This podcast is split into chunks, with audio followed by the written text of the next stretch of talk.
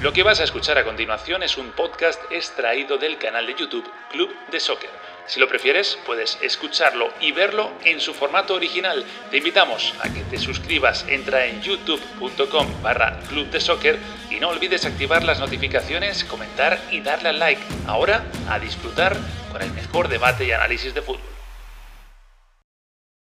¿Qué tal? Muy buenas, ¿cómo estáis? Bienvenidos a Club de Soccer, fieles como cada lunes al programa que siempre está fijo en la semana. Luego los demás pues dependen de partidos, de momentos y demás, pero los lunes sabéis que no, no fallamos. Así que hoy además con eh, mesa completa está por ahí Frank Guillén, está Juan Fernando Mora, está Daniel Chapela, estáis todos vosotros que como sabéis siempre os invitamos a que participéis con vuestros comentarios, vuestras opiniones. Bueno, hay que hablar de muchas cosas. Es un lunes en el que... Eh, es el primer día, digamos, eh, con eh, la temporada terminada en cuanto a lo que a la liga se refiere. Nos queda eh, los torneos continentales, nos queda la final de la Europa League este miércoles, que haremos también Club de Soccer cuando termine, y nos queda la final de la Champions el sábado, que haremos también previa y post partido. Pero las ligas han terminado y hay que sacar conclusiones. Ahora, también, no vamos a engañarnos, el nombre propio en el día de hoy es uno, Sergio Ramos, pero no en España, a nivel mundial, porque es un jugador internacional, es un jugador que todo el mundo esperaba ver en la Euro y no está en la lista de Luis Enrique. Vamos a analizar cuáles pueden ser esos motivos por los que se ha quedado fuera, si está bien, si está mal, eh, si esa lista llega con aspiraciones de hacer cosas importantes, si es una lista de transición, en fin, hay muchas cosas de las que hablar de ese combinado eh, que ha convocado Luis Enrique para la Eurocopa, pero también hablaremos pues, del Liverpool y de la Juve, que han llegado sobre la bocina, pero van a estar en la Champions. Hablaremos del Lille, campeón en Francia, si esto afecta o no afecta a un posible, eh, una posible salida de, de Mbappé finalmente. Hablaremos de México, que ya tenemos final, por cierto, de la Liga MX entre Cruz Azul y Santos Laguna favorito Cruz Azul, ¿no? Opinamos todos ahora, preguntamos, pero yo creo que sí. Ahora, Santos Laguna una vez ahí, a doble partido, ¿por qué no? Le puede también ganar. En fin, que hay muchos temas, no me enrollo más, están ya preparados ahí los tres, ya los veo, así que venga, arrancamos edición de lunes de Club de Soccer, vamos a por ello.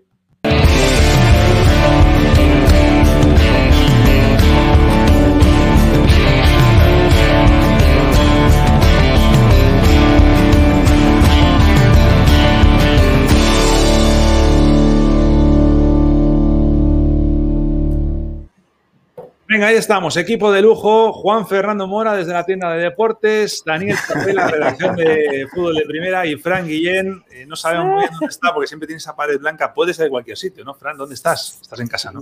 En casa, en casa. Es la pared de mi salón. No, no, no es nada. Claro, es que hasta cuando había toque de queda en España estaba claro que estabas en casa, pero como ya no tienes toque de queda, podrías estar en cualquier lado. Yo quiero aclarar que esto no es mi tienda de deportes, es que esto yo lo, son pues yo adornado de esa manera. Y una guitarra y está el piano también que toco de vez en cuando. bueno, pues perdón, rectifico. Juan Fernando Mora desde el Walmart, ¿eh? De todo. y luego nos dice si hay alguna oferta de 3 por 1 o algo así en los aguacates. Bueno, está muy bien, está muy bien. Voy a traer unos tomates y unas lechugas también para poner aquí entonces. bueno, mira, hay gente por allá conectada. Un saludo para, para Tania, Rafael, que ya se pinta de opinar sobre... Eh, la lista, a ver, la gran mayoría de seleccionados españoles sí, Juan de la Premier es una lista muy de Premier League, saluda a Yeyota también, Yader, en fin, muchos clásicos ahí ya eh, conectados. Eh, hoy no vamos a arrancar con titulares porque no ha habido partido y además porque yo creo que todos vamos a ir tirándolo en la actualidad del día por el mismo punto, por el mismo nombre, que no es otro que el de Sergio Ramos. ¿Os acordáis, eh, Fran, Dani, el sábado, que hablamos y yo la lancé así, no tenía ninguna información, ¿eh? Pero no me chirriaba esa opción. Mora no estaba, os decía, ¿y si se queda fuera de la lista Sergio Ramos? Bueno, pues ha pasado. Esta mañana, cuando nos levantábamos aquí en este lado del mundo, eh, en España, evidentemente, aquí ha sido a las 12, ¿no, Fran? La, lista, imagino, hora habitual. Sí, pues algunos se levantaba también a esa hora en España. también es verdad. es verdad. Pero sí, era una hora habitual, mediodía más o menos, cuando Luis Enrique soltaba la bomba es la primera vez que se queda fuera eh, desde que empezó ahí con la selección, que es prácticamente, creo que fue con 17 años cuando empezó a ir. Eh, ¿Cómo se ha caído la, noticia? Luego vamos a ver si, si, lo merecía, no lo merecía, si es un problema llevarle o no, pero a priori así a bote pronto, ¿os ha sorprendido? ¿Realmente os ha sorprendido? A mí no. Amora no.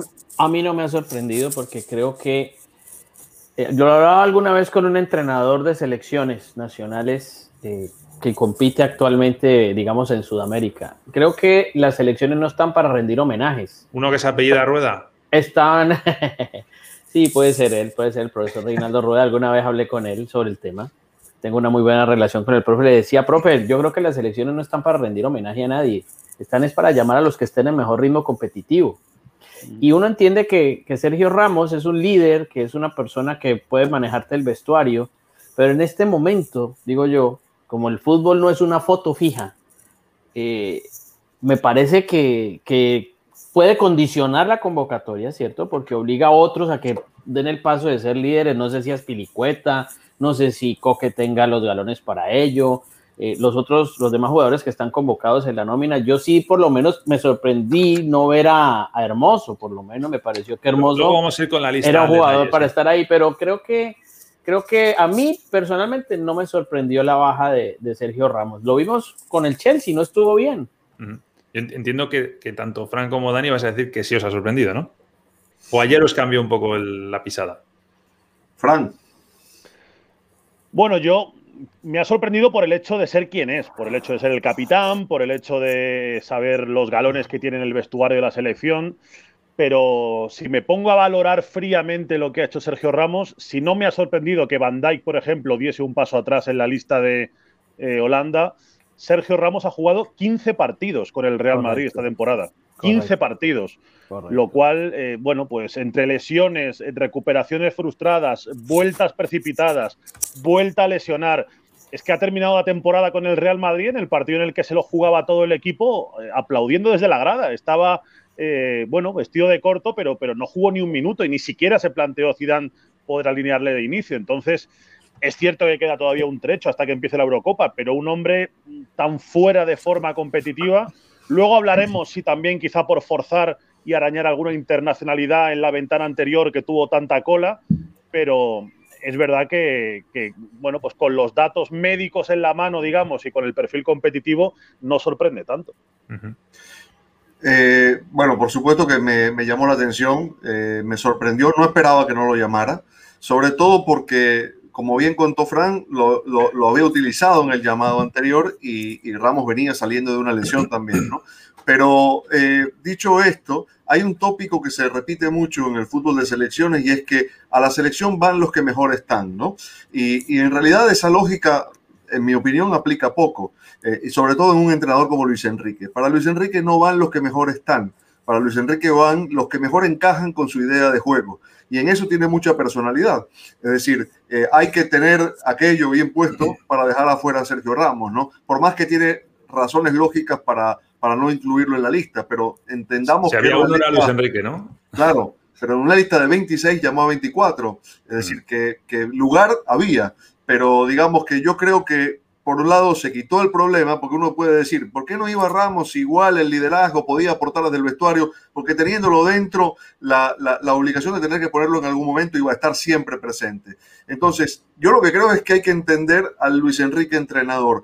Yo como periodista no sé si quisiera estar en sus ruedas de prensa por la manera en que se dirige a los medios, pero sí le valoro sus capacidades como técnico y creo que es un buen constructor de equipos de autor. Y entonces entendamos que, por ejemplo, eh, eh, busca un perfil de central muy específico, por eso está Laporta allí, por eso está Pau Torres más allá de su nivel allí, por eso a Eric García, con lo poco que juega en Manchester City, está allí, porque busca defensores centrales con unas características puntuales. Y así pasa para el resto de las posiciones. Por eso los mediocentros que lleva, por eso los extremos que lleva, por eso está Dama Traoré en la lista, por eso aparece Sarabia, porque tiene una idea muy clara de lo que quiere hacer y a partir de allí convoca. No es al contrario, no es con los que mejor están, armo mi idea de juego. No, quienes se adaptan a lo que yo creo. Por eso no está Nacho en la lista, a pesar de su buen nivel, porque no es el tipo de central que a él le gusta. Esto es lo que ha publicado Ramos en sus eh, redes sociales. Dice, después de unos meses jodidos y una temporada típica y distinta a lo que he vivido en toda mi carrera, también se une la Eurocopa. Es verdad que mm, yo creo que si a Ramos le, le dice a alguien en el mes de septiembre que va a pasar todo esto, eh, pues hombre, no se lo creería, ¿no? O ninguno de nosotros, ¿no? Es que ya no es por un tema de, edad, es que es verdad que Sergio Ramos siempre ha sido un jugador que ha estado sano, que ha estado físicamente bien, es decir, rara vez le hemos visto con tantos problemas de, de lesión y además esto hay que juntarlo, que eso no lo quiero tampoco tratar hoy, que ya lo hemos hablado mucho, al tema de la renovación. Es decir, sigue sin estar renovado con el Real Madrid, sigue sin tener equipo para, el año que viene. Se comentaba, chicos, eh, uno de los argumentos que flotan en el aire eh, de por qué a lo mejor no ha llevado a Ramos con la selección es porque no estaba para ser titular y eh, Ramos es un jugador que es mejor no tenerle en el banquillo. ¿Os convence esa postura? O sea, puede ser un argumento para no llevar a, Sergio Ramos a, una cita tan concreta eh, en esas semanas de Eurocopa.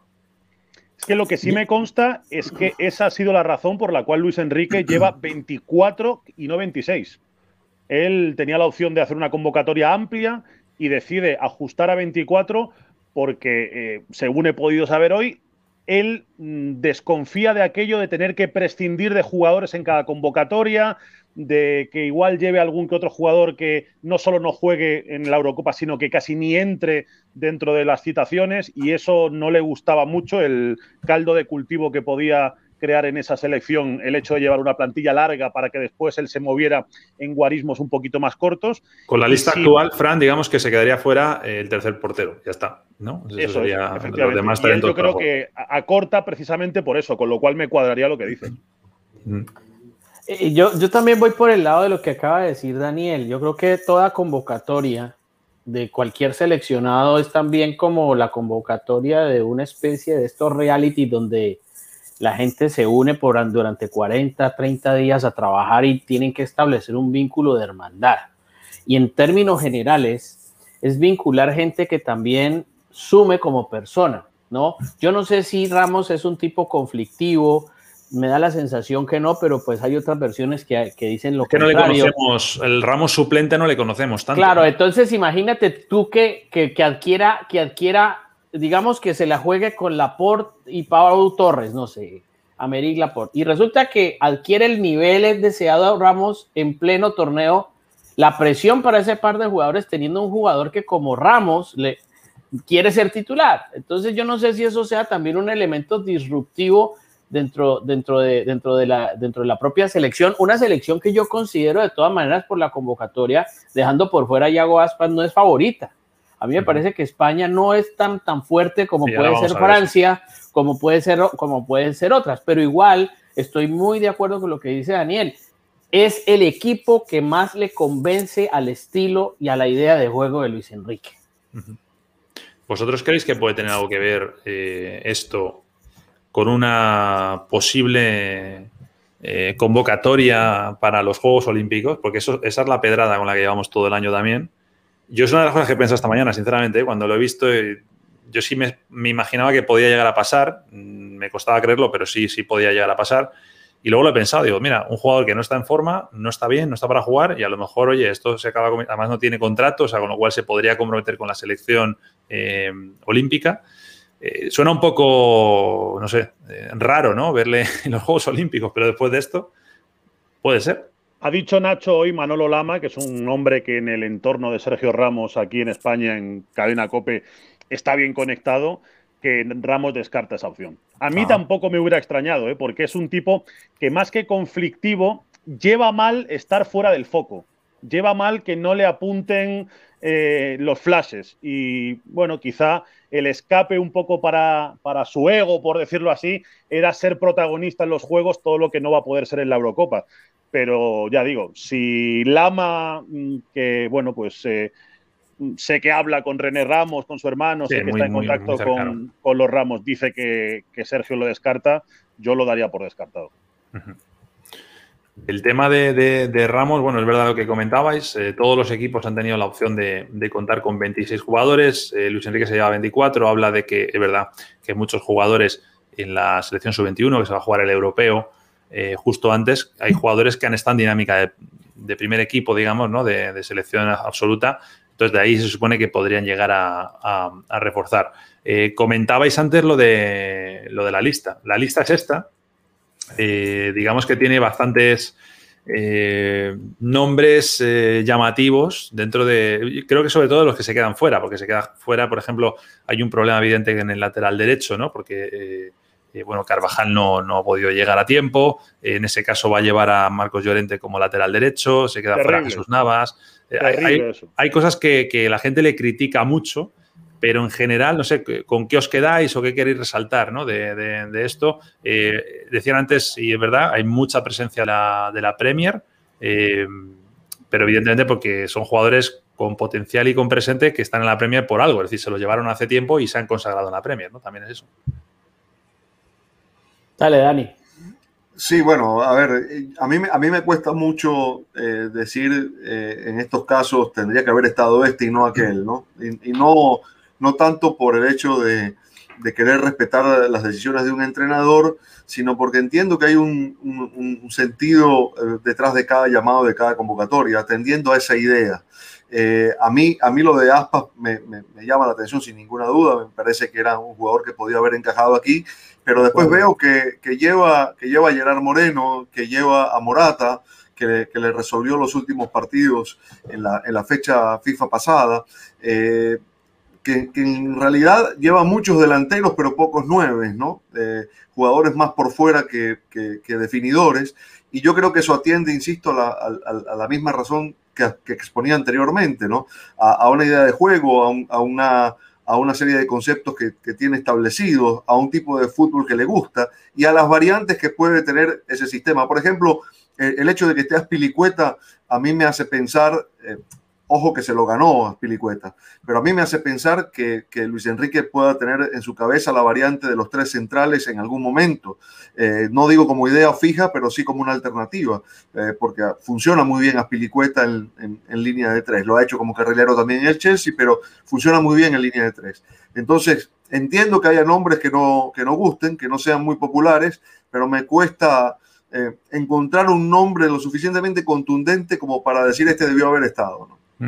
Ah, es que a mí por lo menos me llama la atención lo de Sarabia. Yo he tenido la posibilidad de comentar la Liga de Francia, que acaba de ganar la Lille, y durante toda la temporada Sarabia no fue un hombre fundamental en el Paris Saint Germain. Marcó creo que seis goles nada más. Claro, eh, de una manera lo utilizó Tuchel y de otra manera comenzó a emplearlo el técnico el técnico Pochettino, ¿no? Eh, obviamente el técnico Pochettino estaba llegando a un, grupo a entender la filosofía de ese grupo y a entender la idiosincrasia de la liga eh, francesa, ¿no? Al final se queda eh, cerca de la orilla y no logra el objetivo, pues.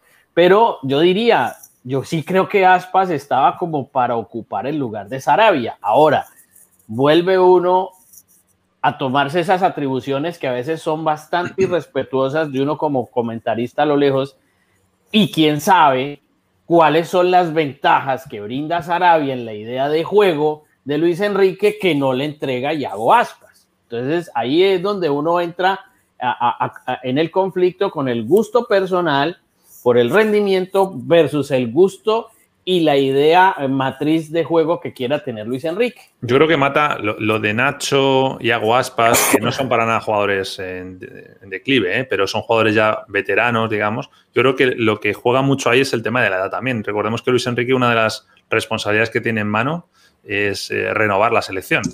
Eso no es fácil. De hecho, yo creo que la, persona idónea para hacer eso, por el carácter que tiene y porque le da igual lo que piensen los demás, es Luis Enrique. Otro hubiera sido más complicado que lo hiciera, ¿no? Entonces, yo creo que por eso, eh, por ejemplo, Luis Enrique le tiene muchísima fe a, Ferran Torres. Y esa es la razón por la que, entre otras cosas, Marcos Llorente va de lateral derecho, porque no va a poder jugar con los dos eh, como extremos o en ese sector derecho de la parte del ataque, ¿no? Pero bueno, lo de, Nacho, por ejemplo, sí es llamativo, en, no tanto en lo que decía de la edad, sino en cuanto a. Pero Nacho. Es polivalente, puede jugar el lateral derecho, por ejemplo, que no tenía. Pero, pero date cuenta que en medio de eso puede sonar un absurdo que después del rendimiento que tuvo Llorente con el Atlético de Madrid, que para mí puede ser uno de los MVP de la liga, Llorente, la reconversión que le da Simeone, no poniéndolo como un jugador que prácticamente fue supremamente cómplice de Luis Suárez. Hoy una entrevista que le hacen a Luis Suárez en la cadena COPE muy buena por demás. Destaca la labor de Marcos Llorente, lo tengas que poner de lateral derecho.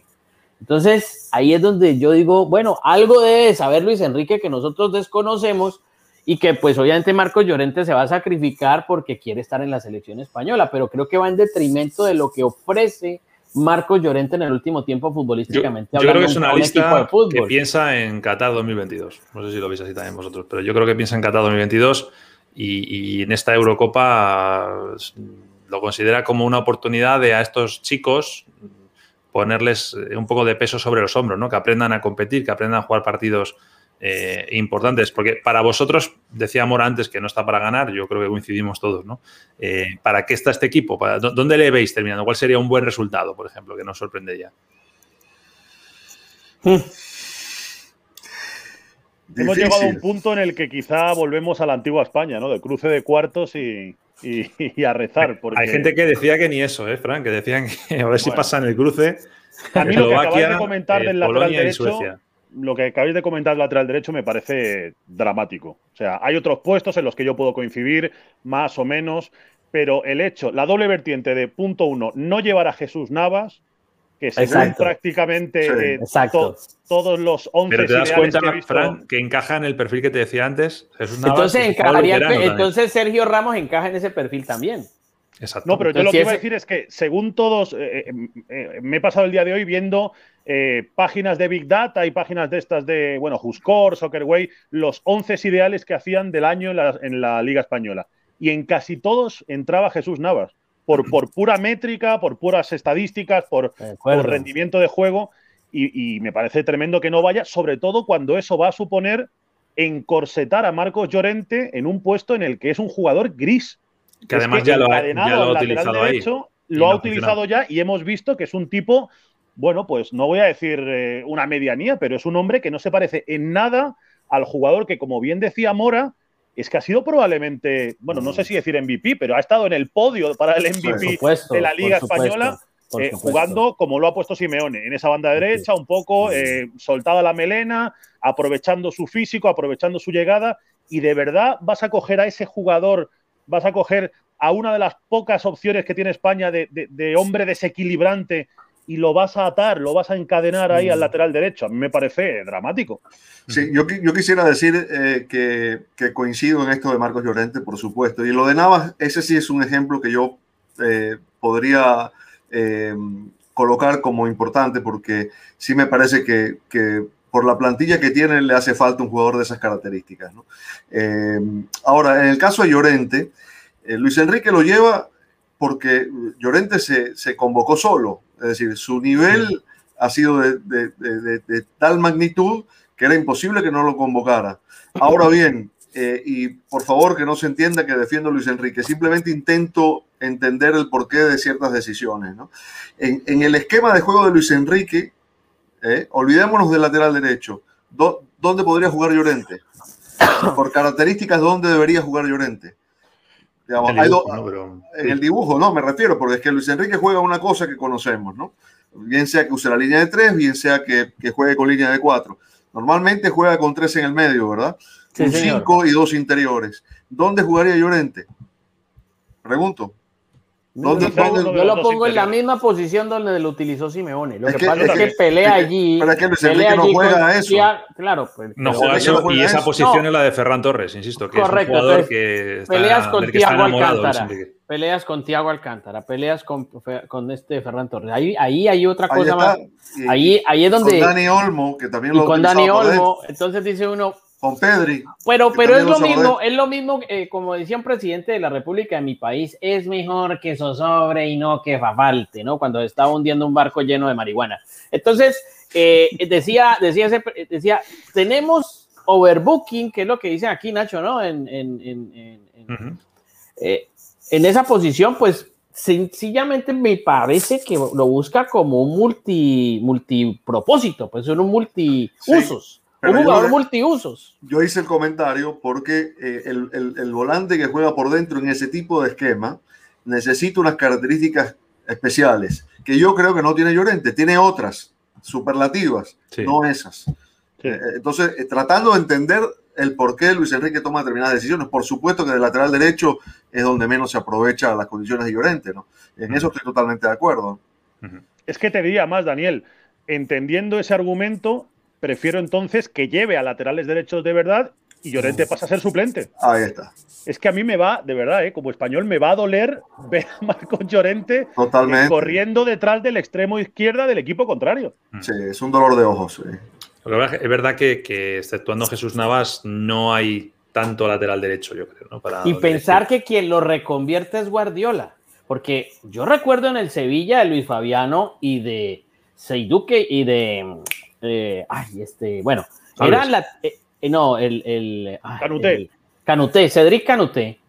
Él era el, el, extremo por derecha. Sí, sí, sí, él, era el, él era el puntero de raya que, antiguo que dicen en el fútbol, era, era. Navas. Cuando va al Manchester City, Guardiola lo reconvierte al lateral derecho y regresa a España como lateral derecho con un nivel espectacular porque nunca olvidó el hecho de haber sido un delantero, porque siempre dice que el lateral es un delantero que no fue valiente. No, Navas siempre fue valiente. Lo que pasa es que le agregó a esa valentía el hecho de tener sacrificio defensivo. Entonces lo vuelve un jugador muy de ida y vuelta y muy importante. Sin embargo, pues a lo mejor no casa en la idea de- del, joven, del joven Luis Enrique. Si os enseño, por ejemplo, eh, listas, eh, después de ver la de España, os enseño esta, por ejemplo, ¿no? La de, la de Alemania. eh, Dios santo. Ay, Dios, vemos mío. otra, otra cosa, ¿no? O sea, Ah, es, sí. es otro, otro mundo. Y si os enseño ya, no, este no, este dibujito, pues ya va, para qué contaros, ¿no?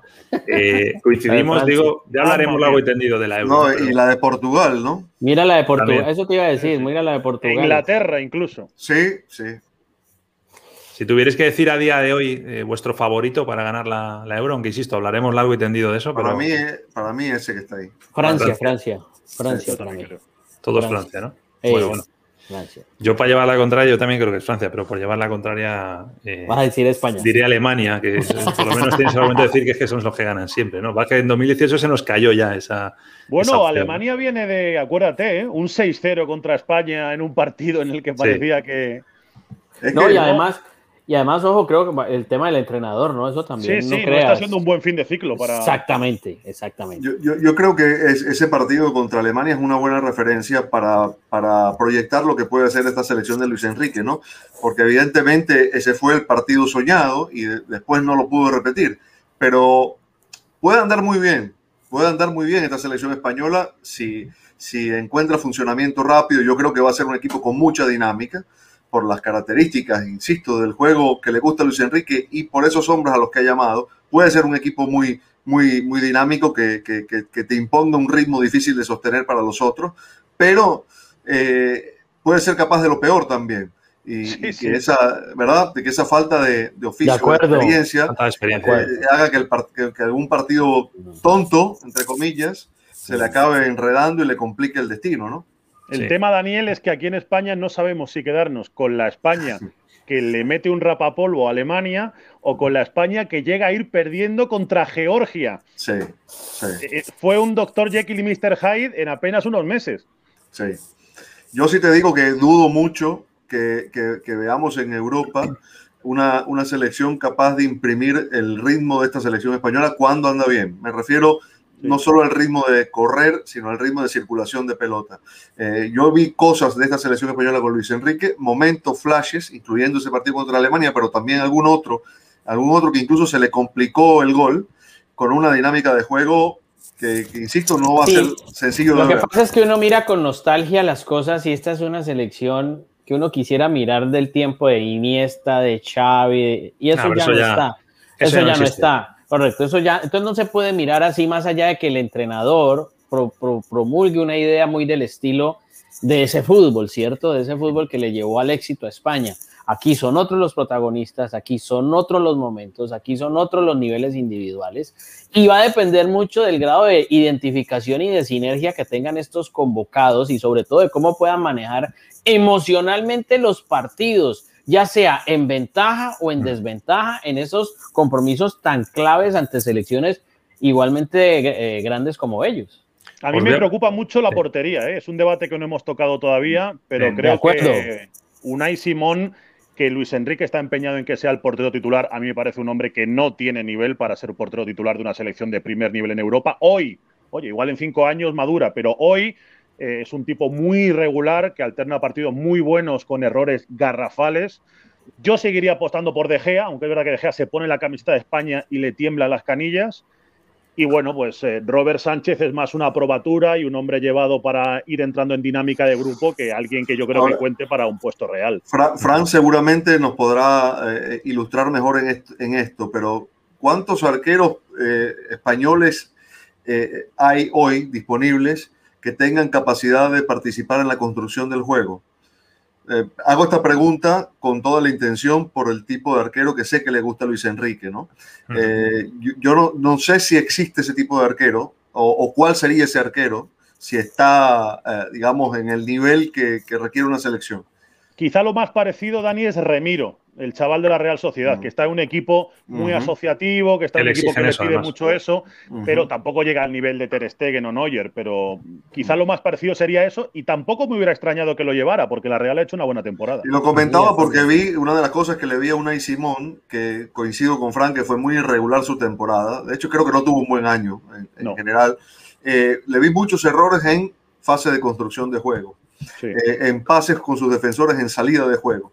Y eso para mí es preocupante, entendiendo que Luis Enrique de sus arqueros pide eso, Que, que, no se atornillen entre los tres palos. Eh, que, que, bueno, que es la característica de De Gea, ¿no? Un gran arquero en los tres palos eh, un arquero normal, diría yo, fuera de esa zona.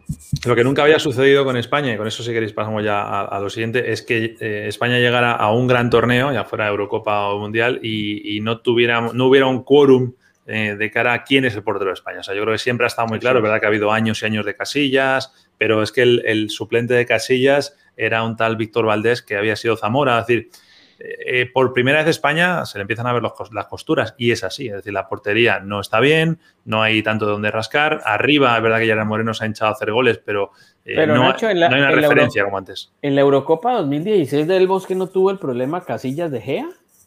Creo que fue así donde hubo una disputa entre los dos, que, al final Casillas como que se pelea con Del Bosque porque...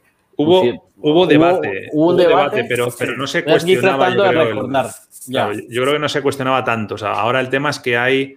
Eh, a lo que quiero llegar es que hay. No hay tanto donde sacar y de lo poquito que hay tampoco hay quórum. O sea, no, no coincidimos. Antes, antes, como tú dices, puede estar el debate entre dos y decidía el entrenador. Pero es que ahora no hay, ni dos para debatir. No, sabemos muy bien de dónde, de dónde sacarlo. Que fíjate, probablemente eh, por estado de forma puro y duro, los dos mejores porteros españoles del año han sido Vicente Guaita, que juega en el Crystal Palace en Inglaterra y al que yo creo que el 90% de los españoles no ha visto ni tres partidos, hmm. y un hombre que ha estado luchando por el descenso, Fernando Pacheco, en el Alavés, en un equipo eh, que lo ha pasado muy mal. Y para mí eran probablemente por nivel los dos mejores porteros, pero claro, no te vas a plantar en la Eurocopa, con todos mis respetos, insisto, con el portero del Crystal Palace. Totalmente. 34 años, además. O del Alavés, incluso si me apuras, aunque lo merezca, ¿no? Eh, por cierto, por cerrar este tema, y lo lanzo la idea que no lo hemos comentado, no hay ningún jugador del Real Madrid convocado con la selección española que no pasaba esto. Yo creo que no ha pasado nunca. No sé si había algún dato de los años 50 por ahí que había eh, pasado esto, pero vamos, que es una cosa. ¿Pero eh, merecía algún jugador ir a la, de Real Madrid ir a la selección? Honestamente. Bueno, quizás Nacho. Eh, sí, yo hubiera llevado a Nacho. Y, poco más, ¿no? claro, estamos hablando de los que quedaron sanos, ¿no? De los sanos, sí. Yo creo que Carvajal tenía hueco seguro, ¿no? Sí, sí, Nacho. Ah, bueno, Carvajal. Pero yo leí que, que, Asensio, yo digo, Asensio no, Asensio no, no, no, tenía para qué. Ni se plantea eso. Oye, os voy a proponer un viaje por Europa, ¿eh? poneros el cinturón que vamos a empezar a despegar. Vamos a empezar por Francia, eh, porque, bueno, pues se ha roto, a mí me gusta cuando no ganan siempre los mismos y en este caso, pues oye, ha ganado el Lille, que parecía un poco una broma, pero fue tomando forma y al final ha sido el, campeón, emulando un poco aquel Mónaco, ¿no? De, de, entonces un Mbappé, pues muy, muy, muy, muy, muy joven, sigue siendo joven, pero mucho más todavía. Em, curioso lo del Lille, ¿no? Es decir, más allá de que ya lo vamos macerando desde hace unas jornadas, pero al final hay que estar ahí, ¿no? Y en la última jornada, pues oye, aguantaron el tipo y no les temblaron las piernas, cosas que a otros sí les ha pasado a veces, ¿no? Mirar lo que ha pasado y luego lo hablaremos en Inglaterra, por ejemplo, ¿no? Que al final le ha dado tiempo a llegar a Liverpool, en Italia le ha dado tiempo a llegar a la Juve, bueno, pues el Lille ha tirado ahí de, carácter, ¿no? Lo ha conseguido. Pues hay que recordar que hace dos años ese equipo estuvo rayando el descenso, ese Lille, y cambió de dueño hace dos años. y, el cambio de dueño provocó que con, un, con una inversión no tan amplia como la del Paris Saint Germain, sí trajeran obreros. En el fútbol, en el fútbol siempre han existido los estratos sociales, ¿no? Las estrellas y los, y los obreros de pico y pala, ¿no? Este es un equipo de obreros de pico y pala en términos generales, eh, Nacho, porque con el señor Galtier eh, no veíamos eh, una gran figura más allá de Burak Yilmaz, eh, más allá de lo que por ahí pudo haber sembrado en un inicio Marcelo Bielsa con este equipo, con, con Luis Araújo, con otros jugadores importantes como la traída de Renato Sánchez, el portugués, que tuvo un nivel espectacular con el Lille, ¿no? Entonces, claro, los resbalones, el cambio de técnico del Paris Saint-Germain, de Pochettino, la salida de Tuchel, que el Pochettino conociera el grupo, conociera la liga, eh, que ganaran en confianza, pues eso lo fue aprovechando Galtier, que ya tenía bastante tiempo con el grupo, tenía eh, eh, mucho trabajo recorrido y sí, termina muy cerrado todo esto, pero al final creo que fue un grupo, un grupo. Esto es, esto no fue la ley de, del uno solo, fue la ley del equipo, de que todos, todos como en una, como fuente ovejuna, o sea, todos a una como fuente ovejuna, me parece a mí. Bueno, yo, yo creo que el, que el, el Lille aprovechó ese tipo de cosas que pasan muy de vez en cuando, ¿no? Que es que el, que el grande, el dominador, el que lo gana todo, eh, resbale, se deje puntos, no, no tenga una temporada pareja. Pero además el Lille eh, resolvió los desafíos importantes, ¿no? Eh, sobre todo el enfrentamiento directo del 3 de abril, que, que se lo gana el Paris Saint Germain y ahí marca sí. una diferencia, ¿no? Después supo sostenerse, ganaba los partidos por poco, pero digamos, me, me, hizo recordar, guardando las diferencias, porque el Lille no es el Atlético de Madrid, pero me hizo recordar en esa recta final, por el empaque, por el carácter, por el oficio que tuvo, la manera en que el Atlético manejó el último trecho de la temporada, esos últimos cinco partidos, ¿no? Que, que se agarró al campeonato con, con uñas y dientes eh, y, acabó ganando por muy poca diferencia. La, distancia fue de un punto. Si el Lille empataba, se le iba, se le iba a la liga y se, se agarró con todas las fuerzas a, a, a ese título, que probablemente eh, será de lo, de lo, poco que deje el Paris Saint Germain iniciando una nueva dinastía. ¿no? Sí, sin lugar a dudas. Oye, ¿esto creéis que puede tener alguna influencia en, en que, por ejemplo, Mbappé pueda forzar un poco más o el PSG se vea un poquito más obligado. Lo digo porque, bueno, hay, un cruce ahí de declaraciones. Eh, eh, esto es una partida de ajedrez al final, ¿no? Eh, Mbappé dijo algo así como que quería estar en un lugar en el que construyera un equipo eh, ganador alrededor suyo. si lo enfocas desde el punto de vista del Real Madrid, te encaja. Y si lo encajas desde el punto del PSG también. Es decir, al final, al final los dos son tan buenos equipos y van a ser, eh, digamos, un poco en torno a, sí mismo, pero se podría también deducir un poco de esas palabras eh, querer desmar desmarcarse de, de, Neymar, ¿no? Como que alguien le está robando eh, protagonismo. Esas palabras, más lo de Alquilaifi dando por hecho que se queda, que eso, eso evidentemente lo tiene que salir diciendo, no queda otra, pero eso con la victoria del Lille y demás, ¿creéis que afecta en algo al futuro de Mbappé? A mí fíjate que el caso Mbappé cada vez me suena, me resuena más al caso Zidane. Son dos hombres que yo pienso cada vez que se plantea esto. Si se quisieran quedar, lo hubieran dicho. Es que es tan fácil como eso.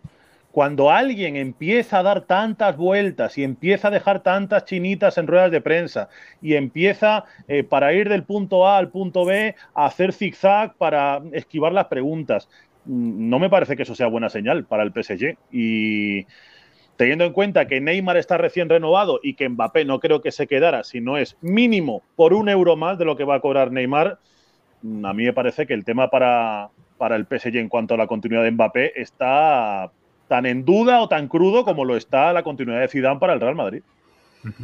Sí, yo coincido con lo que, con lo que dice Fran. Eh, a mí desde el, desde el principio, desde que, desde que Zidane empezó a declarar sobre este tema de su permanencia o su posible fin de ciclo, ya me daba esa sensación.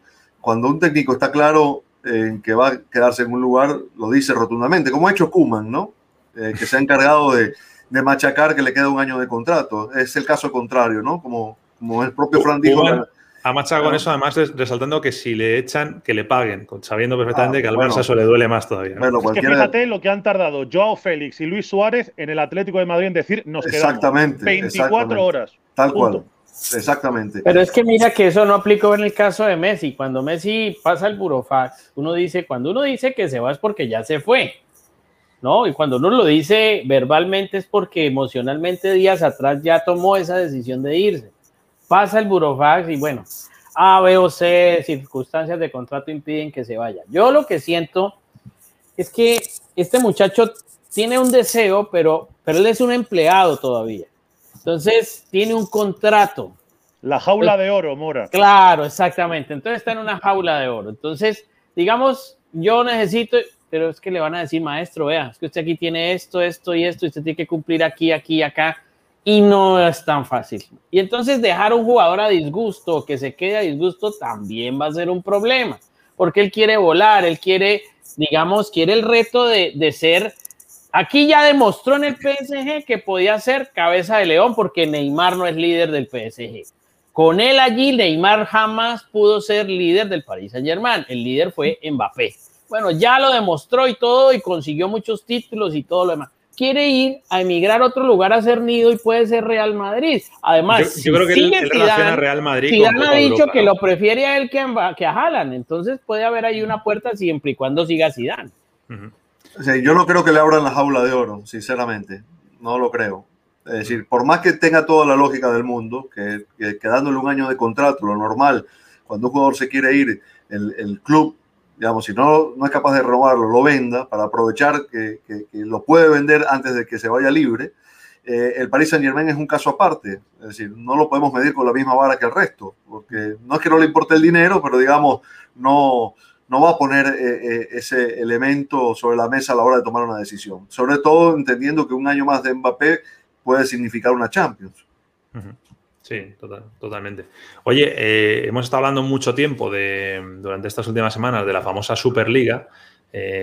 y cuando salió la Superliga había dos equipos ahí que eran Juve y Liverpool que a lo mejor hasta querían estar en la Superliga porque no iban a llegar a la Champions. Bueno, pues han llegado al final. ¿eh? eh vaya, vaya jornada. O sea, esto, sí que es con foto finish, ¿eh? porque eh, la Juve al final se mete ganando y, gracias a que tropieza el Napoli, ¿no? Si no recuerdo mal, el Napoli llegó a empatar, que era la, a la Europa League. Ojo que vuelve el Milan a la Champions. Hay niños que no saben lo que es ver al Milan en la Champions. Esto les sonará un poco extraño, pero es verdad. Y, y lo del Liverpool, bueno, tú controlas más la Premier, Fran al final quedará como un mal sueño lo de esta temporada, ¿no? Porque eh, como se han metido, pues no quedará el borrón ahí de que ese año no jugaron la Champions. Al final quedará un poco ahí como una anécdota. Es verdad que les ha favorecido el calendario, pero su recta final ha sido muy buena. En cuanto Klopp ha ido recuperando efectivos, yo creo que el Liverpool ha empezado a carburar bien y le ha metido presión a un Leicester al que al final le han templado un poco las piernas. El otro día lo tiene en su mano el Leicester, porque eh, pierde sorprendentemente el Chelsea en Villa Park ante un Aston Villa que no se ha jugado absolutamente nada. El Leicester ganando su partido se hubiera metido en Champions por segunda vez en su historia. Jugaba contra un Tottenham que tampoco, bueno, estaba intentando aspirar a Conference League, en fin, objetivos que tampoco le quitaban el sueño al Tottenham. Eh, y se dejaron remontar de 2 a 1 a 2 a 4, eh, con entrenador interino, con Gareth Bale como figura, eh, un Gareth Bale que también tenemos que hablar algún día de lo suyo, porque ya hay rumores incluso de que igual se retira después de la Eurocopa, o sea, la burbuja de Gareth Bale sigue siendo. si eso sucede en, el Bernabéu, le ponen una estatua. Hombre, ya te digo yo, ya te digo yo. Si renuncia a los 12 millones que va a cobrar el año que viene en el Real Madrid, vamos, ellos mismos le ayudan a buscar campo de golf para el año que viene. Le compran un campo de gol directamente. No, yo, yo lo que digo es que independientemente de eso, siento que se defiende como gato patas arriba Pirlo porque continúa al frente de la lluvia. Las declaraciones de él en las últimas horas son: Yo merezco seguir, he ganado dos copas, he clasificado a la Champions. Hacer un Kuman que se llama. Exacto, exacto. Es como que necesito un abogado de oficio para que me ayude a salir de este tema porque, pues, es que no convence todavía el proyecto de Pirlo más allá de esta clase de logros. Entonces, no sé, yo, yo veo como muy, muy cojo ese, ese tema con, con el con, con, Pirlo. No sé, más allá de haber conseguido la posibilidad de llegar a la Champions en, un, en una campaña muy discutida para Andrea Pirlo, ¿no? La, la, Juve es un poco el, el, el, mal estudiante, ¿no? O sea, al final ha aprobado por los pelos, porque es verdad que tiene títulos locales y se ha metido en Champions, pero es que el proceso para llegar a eso te genera muchas dudas. Es decir, de cada año que viene nadie dará como favorita a la Juve, ¿no? Yo, yo estuve en el, en el Camp Nou el día de la chilena de Rivaldo para que el Barça entrara en la Champions, aquel partido contra el Valencia. Y me levantaste? ¿Te pusiste de pie, Dani? La verdad. no, no, estaba trabajando, estaba trabajando. Pero no, esto lo cuento porque me, me, lo hizo, me lo hizo recordar lo de ayer, porque eh, yo estaba viendo el partido del Napoli y tenía a la Juventus en el otro monitor y, y, vi saltar a Pirlo celebrando una clasificación a Champions que me pareció, digamos, eh, eh, la, celebración de aquel, de aquel Barça de Antich cuando, cuando logró milagrosamente clasificarse, ¿no? Uno no se imagina un equipo grande celebrando que entró en la Champions, y menos a la Juventus que había ganado nueve títulos consecutivos, ¿no? Es decir, fue un poco chocante desde, desde mi punto de vista. El Napoli lo tuvo en sus manos y la, la manera en que, en que jugó el partido, un equipo desangelado, cuando, se lo empatan, yo, yo, no vi carácter, disposición para, para ir a voltearlo. A lo mejor no se le daba tampoco, ¿no? Pero, pero me, me faltó un poco eso, ¿no? Ganas de agarrarse al objetivo. Y a Liverpool, como bien dice Frank, lo vi terminar muy, muy bien la temporada. Ganó los últimos cinco partidos, ¿no? Cuando hablamos de esa, de, ese, de, ese, de esa recta de cinco partidos, el Liverpool los ganó todos justamente lo elimina el Madrid, empata dos partidos, me parece, contra Leeds y Newcastle, y a partir de allí lo ganó, lo ganó todo. Eh, en el momento en el que había que apretar, apretó. Y hablaba de esos momentos. Habría que haber visto ese Liverpool jugando Champions contra el Madrid, el Liverpool que terminó la temporada con los jugadores recuperados y con el funcionamiento otra vez eh, eh, a pleno, compitiendo en, Europa. Pero bueno, no es así. No, no, no es como pasa en la realidad. Pues sí, eh, la verdad que es, lo que decíamos poco antes, ¿no? La, si se queda fuera del, de la Champions, le hubieran hecho un favor a la UEFA. Si, si, luego tiene que tomar decisiones de dejar a alguien fuera, pues mira, ya lo hubieran hecho ellos solos, ¿no? Eh, por cierto, eh, hablaremos más de la final de Champions el, miércoles, pero un toquecito rápido antes de ir con lo de México sobre el Villarreal y el United, que se van a ver las caras el, miércoles. no sé en estos casos en los que llega un equipo, pues eso, bueno eh, Dani quizás se ha estado en Villarreal, ¿no? Fran seguro. Eh, Mora, yo creo que tú no, tienes el honor de conocer. Eh, no. es muy bonito Villarreal, hay que decir todo, no, no, es muy bonito, pero bueno, es una localidad muy pequeña, es decir, estás compitiendo contra un transatlántico, entonces en estos casos no sé qué pesa más, si la ilusión de un proyecto consolidado, pero que no deja de ser un, proyecto humilde comparado con el del United, o, la obligación ¿no? de, de, un United que prácticamente salvaría la temporada con, con esto. ¿Qué sensaciones tenéis del partido este? Yo tengo una nada más y yo sé que el técnico no juega, pero es que Mister Europa League ha sido Don Unai Emery. Es el torneo que le viene bien a Don Unai Emery lo demostró anteriormente. Yo creo que tiene jugadores importantes en esa nómina como Moreno, ahí, está resurgiendo un poco Carlos Vaca. Eh, no sé, ahí hay situaciones interesantes al filo de, al término de, lo que es esta temporada que pueden llegar a favorecer al equipo español, entendiendo que el United también tiene pues eh, caballos de Troya, pues el caso de, de, Cavani ahí es una, es una muestra de, que es un equipo, de que es un jugador muy peligroso y que es un equipo... en quién confías más, Mora? ¿En quién confías más? ¿En Villarreal o en United? Yo confío en Villarreal. Villarreal, por la dinámica. Yo sí, yo, yo, ese señor Emery, no sé, es el torneo de él. Es que a mí me da la sensación de que eh, allí es donde él va a hacer exactamente lo que hizo Zidane en la Champions. Va a ser un tipo como de esa clase de logros. Hombre, desde luego, sería, la estadística en, Europa League es inigualable, creo, a nivel de técnico. Por eso, por eso. y él no juega, hay que, hay que decirlo, no juega, pero bueno, sí juega, también pueden empezar. Sería muy bonito, la verdad. Para mí sería un premio muy merecido a un proyecto muy bien construido, eh, es verdad que con un capital grande detrás, la familia Roche, que es una de las más ricas de España, toda la industria de la porcelana, de la cerámica, pero invertido con mucha cabeza, sabiendo muy bien fichar, sabiendo muy bien también apostar por la cantera, gente de la casa, jugadores siempre de ese segundo nivel que aprovechaban quizá Villarreal como trampolín o incluso jugadores también veteranos que venían a darle otro cariz, como eh, hizo Parejo, por ejemplo, cuando se marchó de, del Valencia. Mm. Y desde que llegaron a primera, además, soñaron en grande. Es un equipo que cuando no lo conocía nadie, no ya en el mundo, sino en España, vino Martín Palermo, vino Juan Román Riquelme, eh, estuvieron en Champions dando mucha guerra, Sorín, Arruabarrena, bueno, aquel núcleo de argentinos y en estos últimos tiempos también, que el Villarreal incluso llegó a bajar a segunda, cuando subió, sin ponerse nervioso, sin perder la cabeza, siguió apostando por ese mismo libreto y otra vez vuelven a una final europea y, bueno, no vuelven, eh, otra vez vuelven a altas instancias europeas porque es la primera vez que juegan una final, pero espero que sea para que se lleven el premio porque de verdad que proyectos así para mí son los que engrandecen al fútbol. Yo creo que es perfectamente capaz de ganar la final eh, si, si, hubiera que hablar de favoritismo, creo que el United tiene un poquito de ventaja, ¿no? Por, por, por plantel, pero yo sí creo que es perfectamente capaz, insisto, de, de poderlo ganar. Eh, por, por, por el, el, buen nivel que ha tenido a lo largo de la temporada, por, por lo magnífico que han estado algunos de sus, de sus jugadores, pensaba en Gerard Moreno, en Pau Torres y algún otro. Mm. Eh, y después, eh, lo, lo, de Emery es verdad, ¿no? Que perdió una final con el Arsenal de Europa League contra el Chelsea de Sarri, pero en general ha sido muy exitoso en, en ese torneo, lo conoce bien, lo ha reivindicado. Eh, yo recuerdo que Unai Emery estuvo en un congreso de entrenadores eh, en Londres, me parece, cuando dirigía al Paris Saint Germain, y, y aún dirigiendo un equipo de Champions, eh, hizo toda una ponencia para reivindicar la Europa League y allí estaba Alex Ferguson, por ejemplo, ¿no? Ya el United había empezado a ser más protagonista de la Europa League que de la Champions.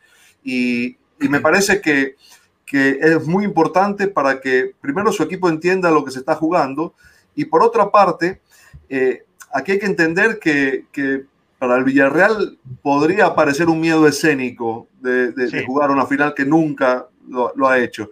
Y ahí es donde el contrapeso de Emery puede ser importante. Porque, digamos, si hay alguien que puede manejar un discurso contra ese miedo escénico, es el entrenador que, que sabe cómo se gana ese trofeo, ¿no? Lo hizo con el Valencia, la antigua eh, Copa UEFA, con el Sevilla se cansó de, ganarla. Y, bueno, Villarreal siempre estuvo a las puertas de la final. Me parece que una de Champions y no sé si tres de, entre Europa League y Copa UEFA, ¿no? Lo eliminó una vez el Liverpool, recuerdo.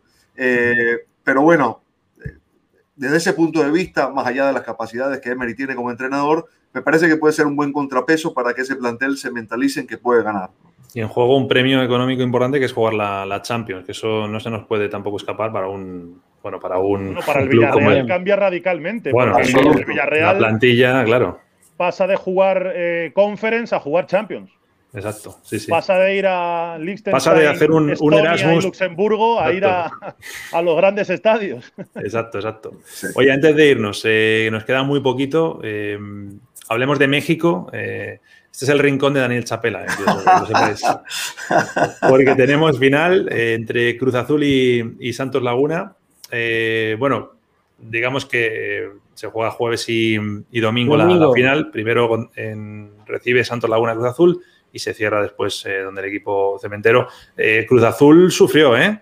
0-0 en la ida en Pachuca, luego 1-0, eh, con, con, expulsión además en Pachuca, que algunos lo, lo, lo cuestionaban. Y eh, Santo Laguna ha llegado muy solvente, ¿no? verdad que pierde la vuelta 1-0, pero, pero ya en la ida contra Puebla 3-0 llega, llega muy sobrado. Eh, hablábamos cuando empezamos a hablar un poco de Liga MX, Dani, ¿te acuerdas? Hablábamos de el rival a batir Cruz Azul, se va manteniendo eso, pero bueno, Santos ha demostrado que tiene argumentos para poder eh, plantarle cara, ¿no? aunque sea dos partidos. Yo sí creo que Cruz Azul es candidato por, por, la, por la buena campaña que hizo en la rueda eliminatoria. Justamente comenzó el campeonato contra Santos, perdiendo. Perdió los dos primeros partidos, después ganó 13 consecutivos. Eh, Juan Reynoso, el técnico peruano que lo dirige, eh, ha sabido armar un, equipo sólido, básicamente con una idea de repliegue y contragolpe, esa es su característica, un equipo armado de atrás para adelante, pero que eh, tiene recursos y maneras de llegar al gol. Eh, lo puede hacer de pelota parada, lo, lo, puede hacer con la llegada de sus mediocampistas, lo puede hacer con sus delanteros. El otro día el partido lo definió eh, Santiago Jiménez, el hijo, del, el hijo del Chaco Jiménez, que es un futbolista, digamos, de nueva camada. Eh, Reynoso tiene un, un, elemento interesante y es que es un entrenador que une al último equipo campeón de Cruz Azul, que ganó el título en 1997 con Reynoso como capitán y este Cruz Azul que ahora dirige el, peruano, que es una referencia y alguien que entiende muy bien lo que significa ponerse esa camiseta. Levantó un equipo que tuvo un durísimo golpe emocional por la forma en que fue eliminado del último torneo. Eh, jugó las semifinales contra Pumas, ganó la ida 4 a 0 y cuando parecía que ya estaba en la final, le voltearon la serie, perdió la vuelta 4 a 0 y se quedó afuera luego lo eliminan de la Coca Champions también. Y enfrente va a tener a un Santos eh, dirigido por un muy buen técnico, Guillermo Almada, uruguayo, que, que, llegó al fútbol eh, mexicano desde Barcelona de Guayaquil. Eh, es un equipo joven, un equipo con, con, mucha dinámica, un equipo que presiona la salida del rival, pero que se va a encontrar al antídoto perfecto para ese tipo de fútbol, porque si algo tiene Cruz Azul, este Cruz Azul de Reynoso, es que mete a los rivales en su propia dinámica les adormece los partidos, los hace entrar en su juego. Y ahí está Pachuca, que llegó como el equipo más goleador de la liguilla y acabó sin hacer un gol en la ida y en la vuelta. Entonces, yo creo que hay una ligera ventaja para Cruz Azul por, el oficio de ese plantel. Aquí el tema, yo diría, Nacho, que es que este Cruz Azul fue un equipo de muchos goles y de una muy buena defensa. Sí, 41 puntos en un paso arrollador.